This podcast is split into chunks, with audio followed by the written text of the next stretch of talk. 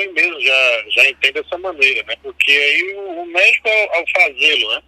É, faz, é, eu falei, está exposto essas duas irregularidades, a infração, que é um crime simultaneamente, né?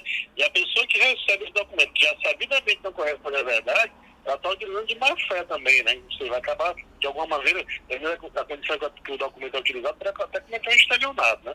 Ela utiliza o documento que ela sabe que é falso, né? Para é, utilizar, enfim, receber as benesses, os benefícios relação a esse documento, né?